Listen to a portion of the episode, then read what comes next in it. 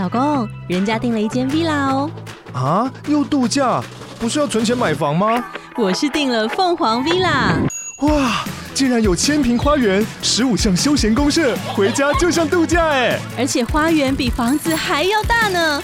还有我最爱的游泳池，耶！龙大营建 villa 生活，十年防水保固，二至三房，零七三九八五五五五，凤凰 villa。欢迎收听《潜能无限》。潜能无限是一个为爱好潜水的你专门录制的 Podcast，希望透过我们的节目，能让你知道更多潜水的大小事。如果你还不是潜水员，这也是一个可以让你了解潜水百态的机会。准备好了吗？节目就要开始，跟我们一起探索你的无限潜能吧！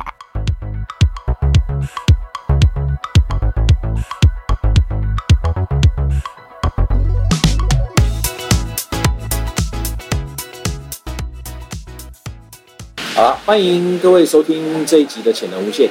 那这次的潜能无限呢，我们来到了外场。哦，那这边是菲律宾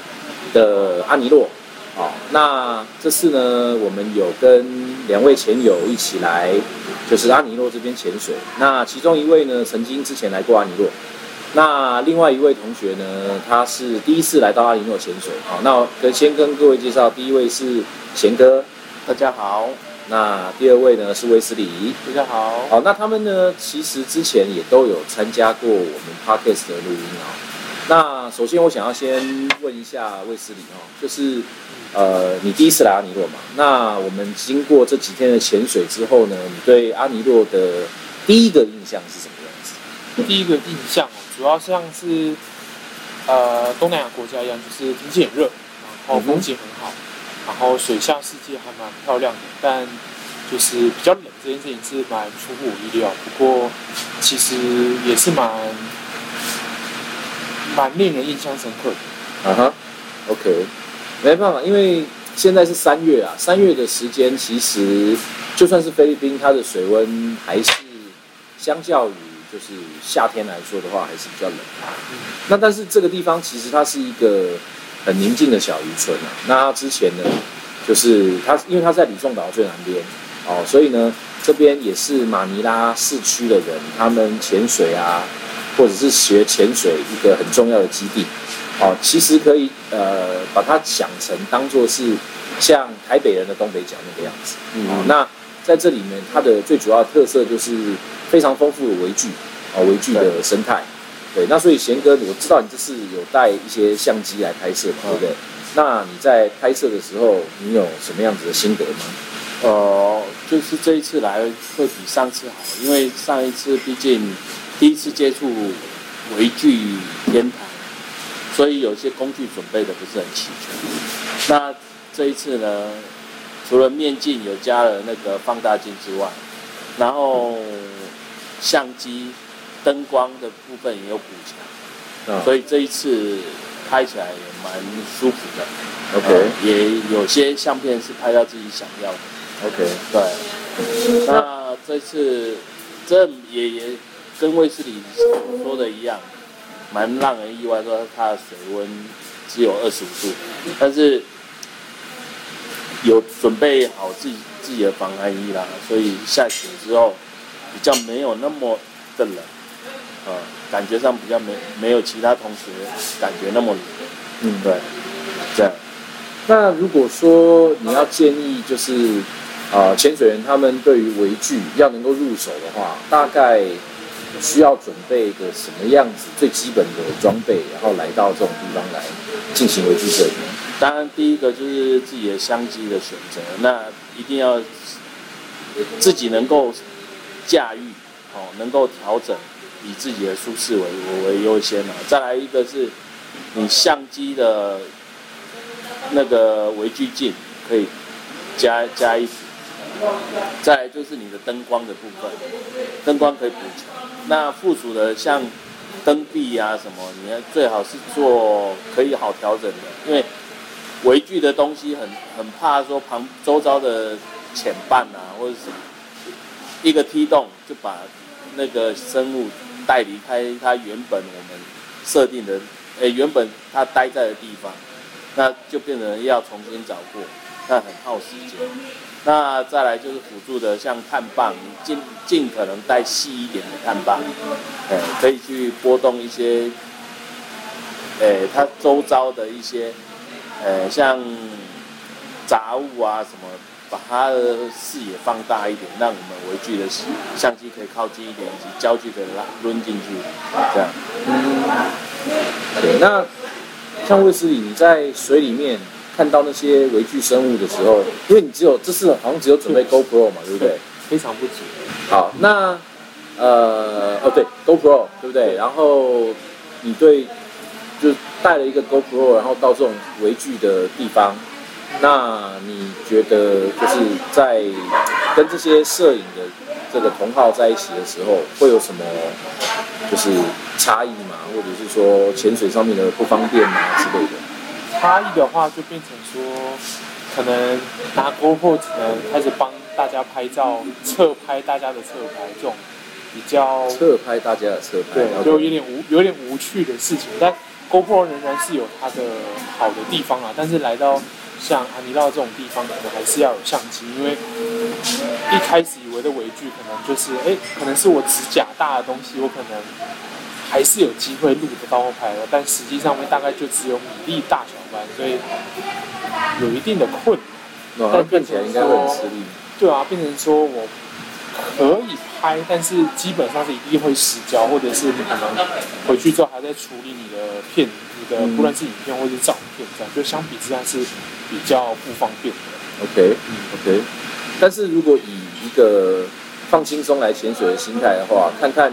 一些你看得到的东西，或者是说做做一些侧拍的记录的话，其实也还是 OK 的啦。还 OK 好的，因为毕竟这里是一个放松度假的地方，然后下去之后，其实虽然那些东西都很小，但他们其实五颜六色，其实也是蛮蛮漂亮，就是就去比较开心啦。嗯嗯嗯嗯嗯。那这几天的潜水，你们有在特别难忘在水里面发生的一些呃，比方说状况啊，或者是说拍什么生物的时候，你会觉得特别有意思啊之类的？呃，有啊，当然有，就是毕竟年纪有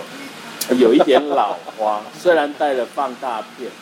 可是你就直接说是老花眼镜对放那个是放大片，还不算老花。啊，OK，那在导潜，他因为他自己本身是用他的面镜是用再加上一副老花眼镜，而且他懂得生物习性的关系，所以他找的第一找的那个生物可能小到我们用放大片还看不到，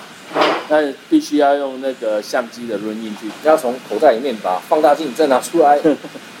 没办法。然后用相机的录音去拍的时候，你抡到最后，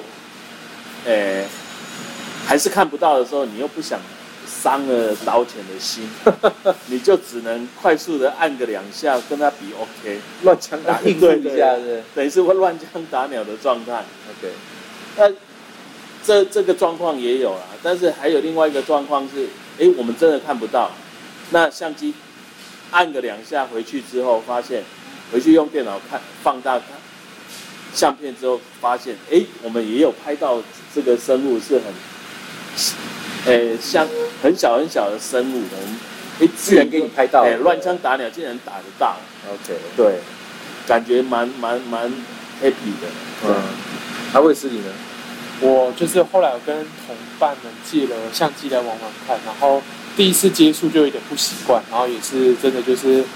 那个放大就随便乱抓，然后也是呃，就以前都会觉得，哎，好像潜了大概这样已经是六七十只，好像中心福利做的还 OK，但这时候你多一个相机之后，就会开始乱飘，就是真的是不知道出了什么毛病，但慢慢也是抓到感觉之后，好像也拍了几张一张呃一些不错的照片，很成功的照片哦。对，然后就觉得哎、其实很有成就感，而且那些东西其实拍下去配合光线什么的，其实整体看起来是一张不输给外面的照片。嗯，OK，我觉得对我来说，就是在水里面，就是你要拍生物的时候，但是有的时候我们拍它拍太久，灯光打太亮，它有的时候会，你知道会躲躲光线，所以那时候变成要跟它在水里面玩捉迷藏。我觉得那个那个过程还，第一个是挺有意思的啦，第二个是会觉得气得牙痒痒的，嗯，会很想要你知道把它抓出来就固定在那边，你不准动。对，但是你知道生物它毕竟是要长脚的，它还是会到处乱跑，对啊、所以我觉得这个东西还还是蛮有意思，而且还考验了潜水员他的这个拍摄的技巧是不是快很准。对，那那还有遇到一个比较难忘的情况是，潜伴在旁边，他没有看到你在拍，直接冲过来了，哎，突然蛙鞋一踢，扬起了一哦阵沙，然后就我们好不容易找调好角度了，就这样结果。一阵沙飘过来，那整个景就毁了。对那生物也要重新再找，重新把相机调调到它的角度跟焦距才能拍。要过个三十秒、一分钟之后才能再作业。对啊，那自己本身的耗气量就已经很大了，突然又来一个这个状况，感觉是缩短了自己拍照的时间。对对对，OK。好，那这次我们来住的是呃一间叫做隐秘之地的度假村哈。那它的英文名字叫 Casa Escondida。对，那这个这个度假村其实我我个人是觉得它蛮僻静的啦。那它是在呃安尼劳的这个大概算是刚开始入口没多远的地方。哦，那其实最近可能是因为疫情刚结束的关系吧，所以以前我们来这边的时候，这边是门门门庭若市啦。哦，那但是这次来的时候呢，就客人可能还没有，尤其是欧美客人，几乎没有看到。对，大部分可能是本地的，或者是华人，华人可能有两三个 group 这样子过来而已。对，但是呢，呃，这个地方我个人是很喜欢，因为我觉得它很意境，然后工作人员也很 nice，尤其是它的食物。对对对，我觉得它的食物真的比以前更好。对对对对对，而且这几天都是吃就是把费自助餐，所以没有饥饿这件事情。没有饥饿这件事情。回去每每到阿尼劳就要胖三斤这样。对，对啊，回去可能变成零点一吨了。所以这间这间度假村，我其实我自己是蛮喜欢的。那如果说呃各位听众朋友们，你有想要来阿尼洛这边做微距摄影的话，也许你可以把这边列入你的考虑，对不对？那另外，我觉得阿尼洛这边其实因为这边是向南，所以呢，我觉得很棒的一点是，每天如果天气好的时候，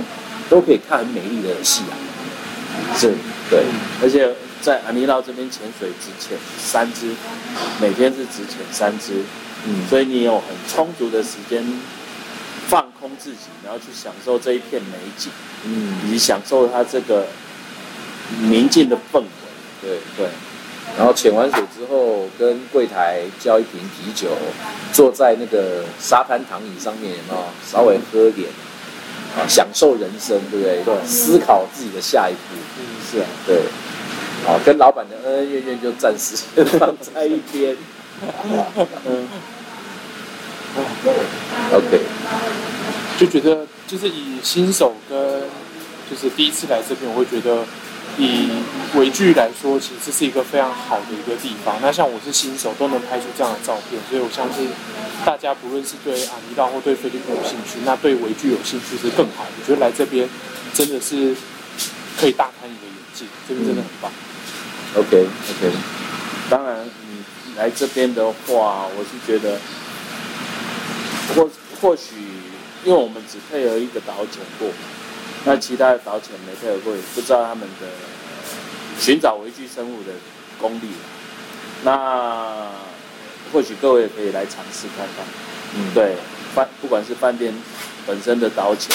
或是其他外聘的导潜，大家就大家可以尝试。嗯嗯嗯，OK，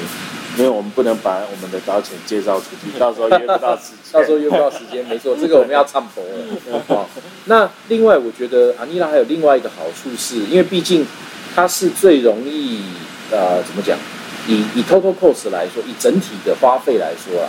其实它应该可以算是出国潜水最划算的头几 CP 值比较高。对 CP 名 CP 值最最划算的头几名之一了啦。所以如果说呃我我个人其实就推荐，不光只是你是热衷于摄影的同学啊，其实如果你是想要呃进行人生第一次的出国潜水的话，其实我觉得这边你也是可以考虑，因为只有当你来过菲律宾潜水，你才知道什么叫做潜水的享受。说实在的，虽然台湾也有很多很漂亮的地方，但是呃在服务上多少总感觉还是差那么一点点。对，那这边的服务我真的只能讲，你大概是你在潜潜这个残废潜，我只能这样讲。对，因为因为毕竟这边人工便宜啊，所以他们也请了很多服务人员去服务这个 group 的潜潜水人员。那还会帮你组装装备，然后把你的装备搬上船，然后帮你穿装备，对对，然后要上船的是，对，帮你卸装备什么的，然后一下来还问你 power 呃 coffee milo，对，那 Banana？对，会准备适适时的准备点心，奉双手奉上，嗯对，这潜的蛮舒服的，嗯，在这边真的潜的蛮舒服的，其实我觉得菲律宾很多地方大概都是像这个样子、啊。你如果比较马来西亚、印尼的话，我觉得他们他们虽然人工可能也是比较便宜，但是服务我觉得还是有欠缺。啊，我现在觉得最最让我感觉是去残废钱的，就是菲律宾。对对，OK，所以这就是呃，这次我们来到阿尼岛一个简短的跟各位分享我们的行程，一些行程上面有趣的点，拍照要注意的东西，还有我们住宿的地方，还有跟你推荐为什么值得来菲律宾或者是来阿尼洛这边潜水的原因。好，那非常感谢两位哈、贤哥跟卫斯理来到今天的潜能无限。那接下来如果我们还有到世界各地去潜水，我们也会陆陆续续的采访，就是呃潜水员们，那他们的心得啊、感想啊，哈、那所以下一集的潜能无限会是什么呢？呃，请各位听众朋友期待啦。那今天的节目就到这边，好，那谢谢各位的收听，拜拜，拜拜拜拜。